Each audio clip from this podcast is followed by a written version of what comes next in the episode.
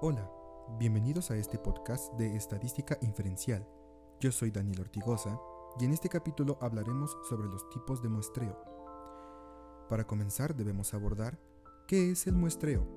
Bien, el muestreo es una herramienta de investigación que tiene como objetivo seleccionar una muestra que es representativa de una población es importante comprender que con el concepto muestra hacemos referencia a un conjunto, ya sea de sujetos o elementos que son escogidos para un estudio. La muestra que sea tomada de la población deberá mostrar los rasgos más importantes para así lograr recopilar datos y que la investigación sea significativa. Una vez aclarado lo que es el muestreo, continuaremos con explicar los tipos de muestreo. El muestreo viene con dos tipos que es el muestreo aleatorio o probabilístico y el muestreo no aleatorio o no probabilístico.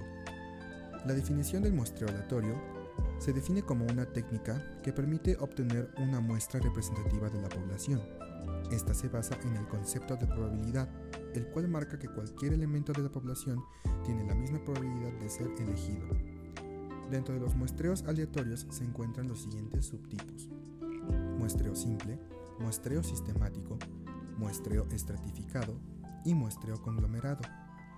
Para el muestreo simple, este método es muy sencillo y es el más utilizado, pero es el menos eficaz en poblaciones muy extensas cuyo tamaño de la muestra es grande.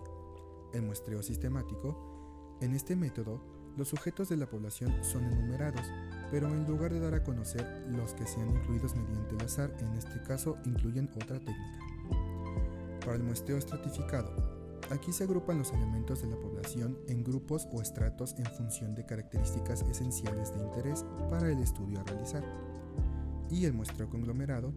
En este método, la población ya se encuentra dividida en grupos o estratos formados naturalmente y a partir de estos se toman la cantidad de sujetos que sean necesarios de cada uno para así formar la muestra. Continuamos con el muestreo no aleatorio o no probabilístico.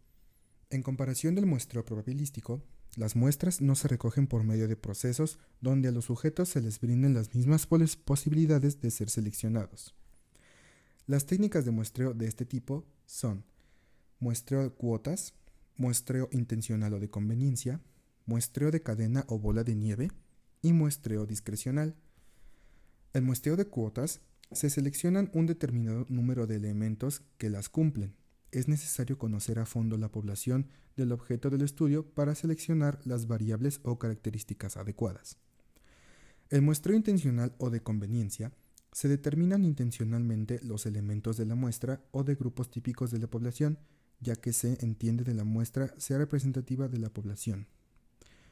El muestreo de cadena o bola de nieve, en este método se hace contacto con algún sujeto en específico y éste se encargará de buscar a otros sujetos o nuevos participantes consecutivamente. Y para el muestreo discrecional, en este tipo de muestreo, los elementos son escogidos deliberadamente por el responsable del estudio, ya que son los más adecuados para el objetivo de la investigación. Concluiremos este capítulo diciendo que el muestreo, tanto aleatorio como no aleatorio, son una herramienta imprescindible en el mundo actual donde las predicciones o el entendimiento acerca de cualquier objeto de estudio, ya sea de mercado, investigaciones científicas, medio ambiente, opinión, etc., son sobre poblaciones generalmente amplias. Estos tipos de muestreo pueden ser utilizados por los investigadores para recolectar datos significativos sobre la población investigada.